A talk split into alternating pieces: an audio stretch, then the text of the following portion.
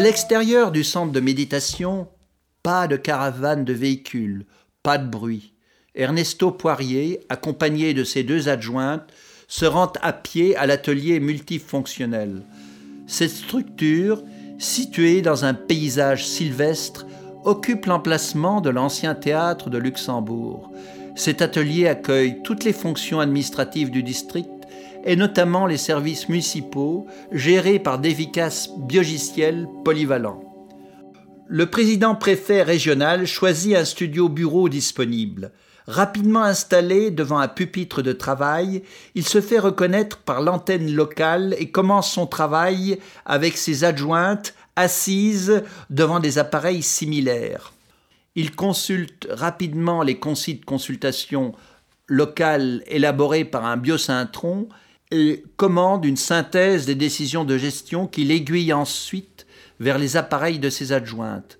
Elles en assurent la mise en œuvre après des essais de réalisation virtuelle. L'une de ses adjointes, Ombline Schaeffer-Lomer, est la sœur cadette d'Anne-Charlotte Schaeffer-Lomer, préfète présidente de la région voisine Chamelor-Norval. Le titre a été inversé dans cette région largement francophone par pur respect de la tradition. Depuis les années 30, la majeure partie des responsables élus de région sont des femmes. Il s'est avéré que bien souvent, elles étaient beaucoup plus capables que les hommes pour ce travail de minutieux dosage des décisions.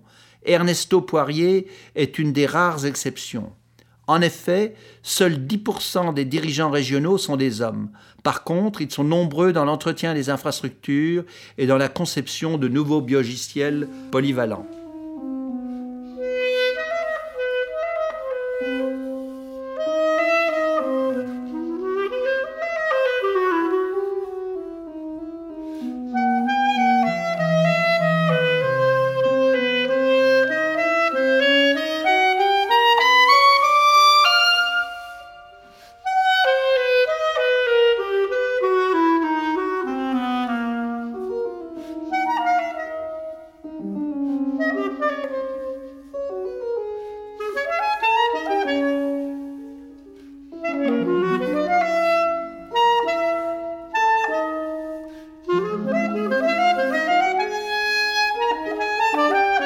Depuis le début des années 40, le système démocratique a été remanié de fond en comble. On n'assiste plus aux dispendieuses campagnes électorales de naguère où des politiciens côteleux et menteurs distribuaient à bouche que veux-tu promesses miracles et avenirs radieux. Grâce à l'avènement d'une nouvelle génération d'ordinateurs intégrés dans le vivant, les bioordinateurs, il est devenu possible de sonder constamment les citoyens, c'est la mise en pratique de la théorie du référendum permanent, prônée dès 1968 par Denis Blot dans les locaux de la faculté des sciences de Jussieu à Paris au moment de la révolution étudiante. À partir de 2010, ce visionnaire, totalement oublié dans sa retraite de Cernex, a tenté en vain de convaincre ses amis, puis l'opinion publique, de la justesse de ses idées le recours périodique au bulletin de vote a complètement disparu. Les citoyens sont consultés de façon quasi permanente par des sondages électroniques anonymes et non personnalisés.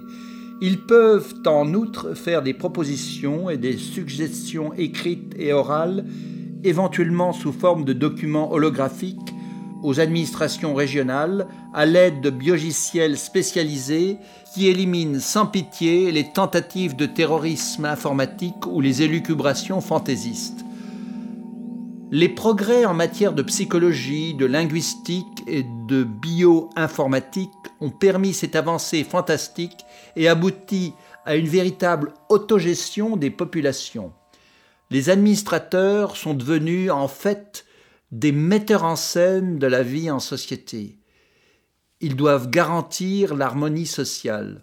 De ce fait, l'originalité et l'imagination sont les qualités les plus recherchées. La gestion matérielle des moyens disponibles est assurée sans faille par des logiciels bien rodés. Les techniciens et les financiers sont relégués à l'entretien et à la bonne marche des infrastructures de base.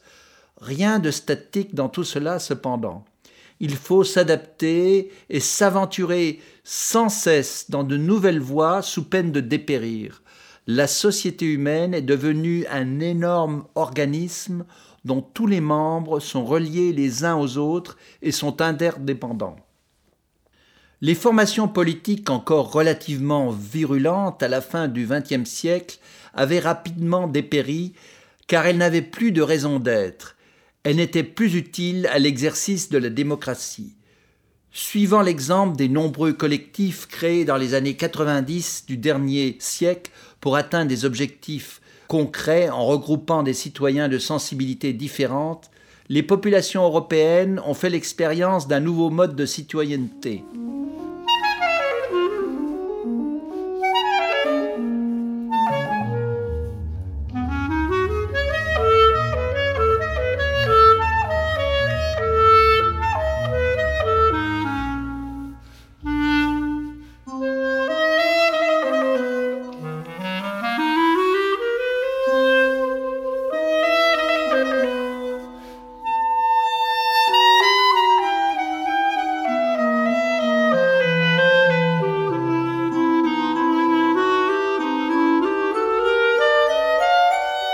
l'Europe occidentale et centrale, unie au sein d'une fédération, est devenue, vers 2050, le laboratoire de cette nouvelle forme de démocratie.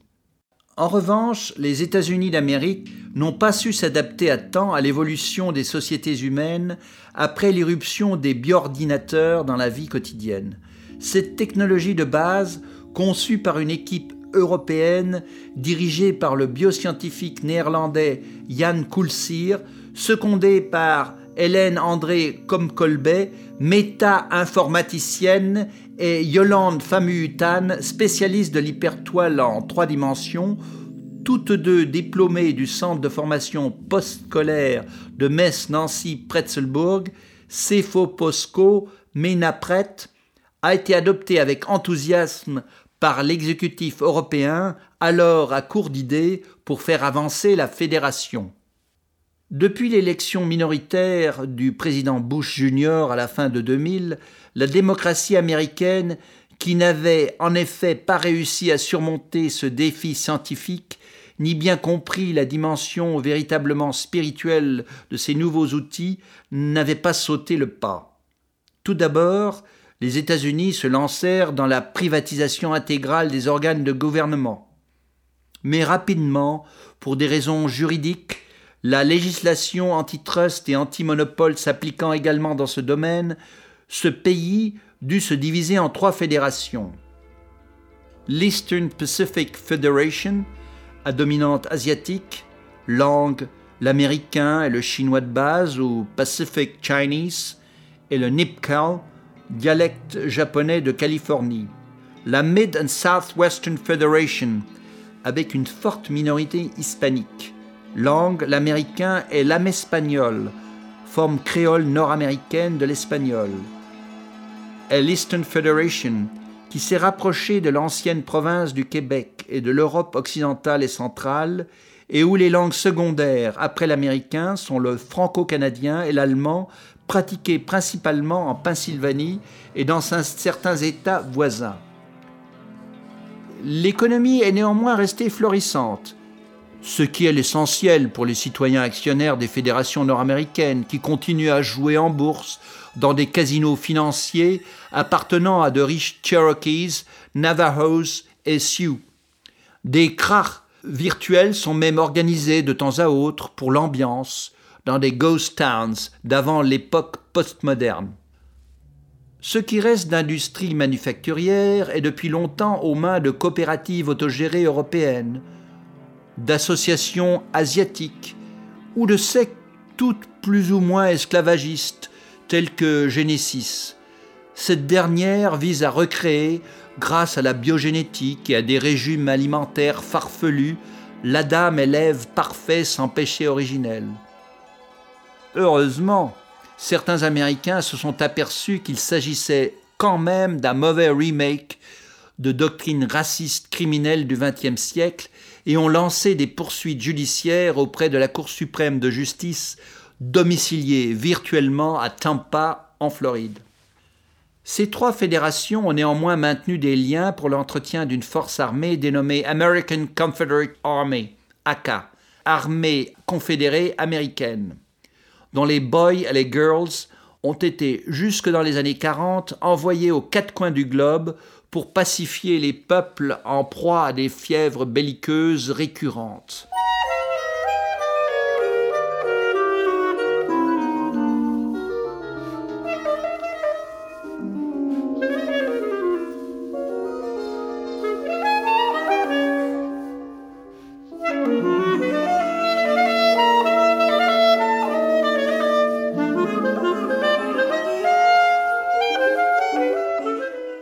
Actuellement, la Confédération nord-américaine est la seule firme privée de gestion gouvernementale, Private Governmental Management Corporation, du monde qui continue à entretenir une force armée désormais entièrement virtuelle. Les dernières opérations militaires impliquant des êtres humains ont eu lieu en 2039 dans les îles anglaises de la Manche, naguère anglo-normande, mais dont le nom avait été changé à la suite d'une plainte de la région Norman Bryce, où des retraités nord-américains rendus furieux par la réduction de leurs avantages fiscaux à la suite du tobinisme ambiant avaient pris les autorités de l'île en otage.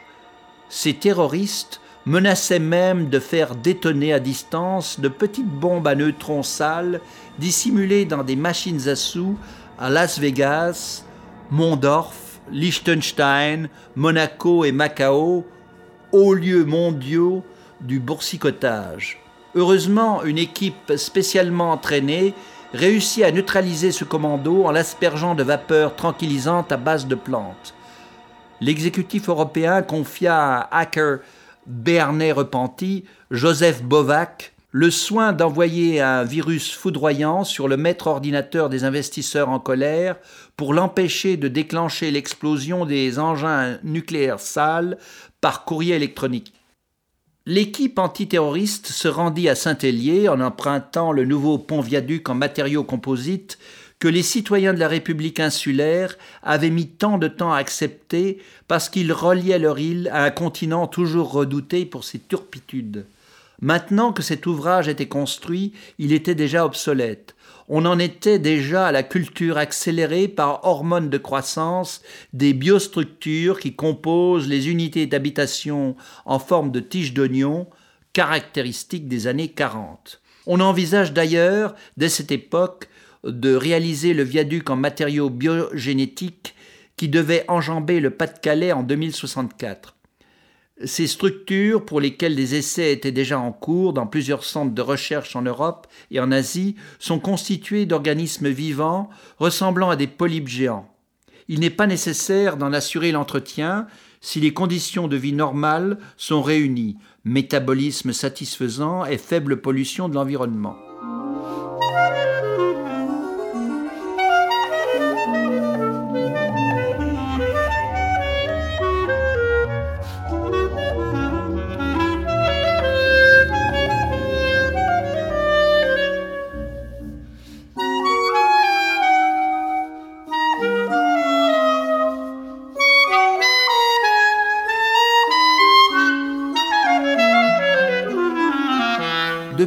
D'années, la majeure partie du travail des autorités locales visait en effet à rendre son état naturel à une grande partie de la planète, ou du moins à recréer une situation compatible avec la survie, dans de bonnes conditions, des populations humaines et animales. Ceci n'était d'ailleurs pas une mince affaire, et même les bioordinateurs puissants attelés par réseau à cette tâche peinaient à prévenir des scénarios viables pour les années à venir. L'homme devait encore intervenir. C'était la tâche ardue d'Ernesto Poirier et de ses adjointes qualifiées et recrutées sur la base de tests de personnalité, cernant en particulier les aptitudes en matière d'imagination et d'indépendance d'esprit. On ne cherchait plus désormais les bataillons obéissants de jeunes gens surdoués d'autrefois. L'esprit de parapluie ne sévissait plus. Il fallait à tout moment assumer ses choix et mettre en œuvre sans faillir les décisions retenues. Le profit restait, mais dans une bien moindre mesure, un des paramètres des projets.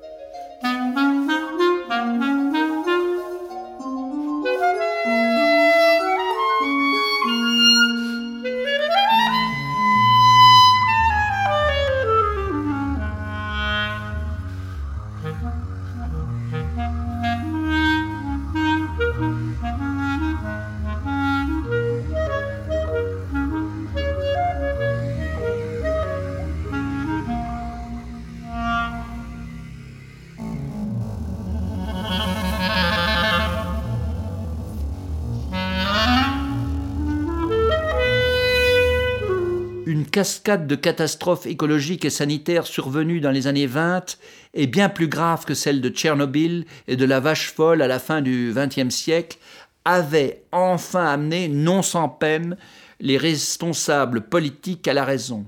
Aucune réalisation ne pouvait se faire sans être examinée et approuvée par un comité mondial de veille sanitaire et écologique qui interdisait impitoyablement tout projet non conforme. Les anciennes multinationales avaient entièrement disparu. Elles avaient été remplacées par des centaines de milliers de micro-entreprises indépendantes, opérant en réseau dans les mêmes secteurs.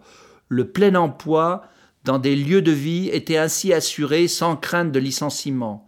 Le droit à la retraite était accordé entre 50 et 55 ans aux salariés qui effectuaient ensuite un service civique à portée communale ou régionale d'une dizaine d'années ou davantage sur la base du volontariat. Tout cela était financé en majeure partie par une taxe universelle de 0,5% sur les opérations financières.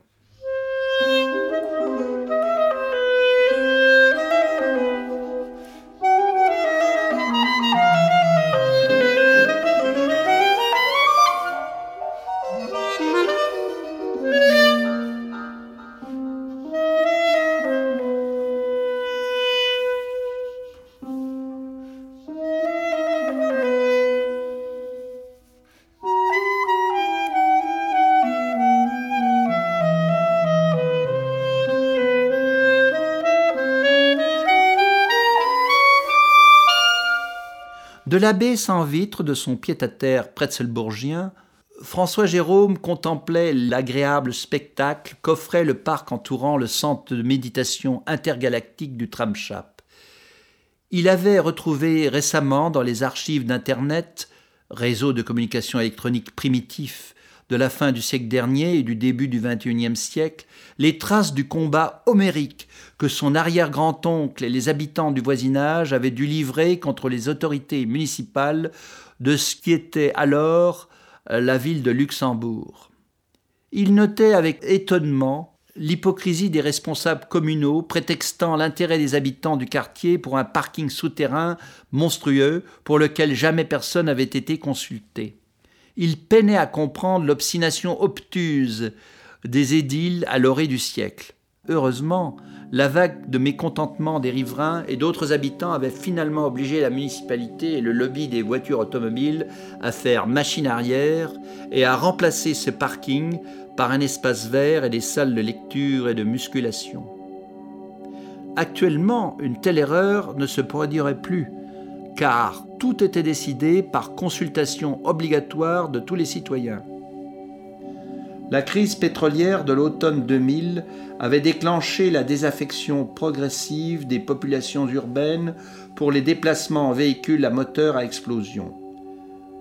L'opinion publique avait enfin forcé le lobby pétrolier à abandonner son monopole. On sortit des cartons tous les projets de combustible de substitution qui devenait tout d'un coup miraculeusement rentable. Le moteur à eau, en fait à hydrogène, devint très populaire. Toutes sortes de moyens de locomotion hybrides apparurent. Les stations-service à essence et à gazole disparurent et furent remplacées par des bornes de service et de recharge. On préserva seulement quelques exemplaires d'un passé révolu, une par ancienne marque de carburant.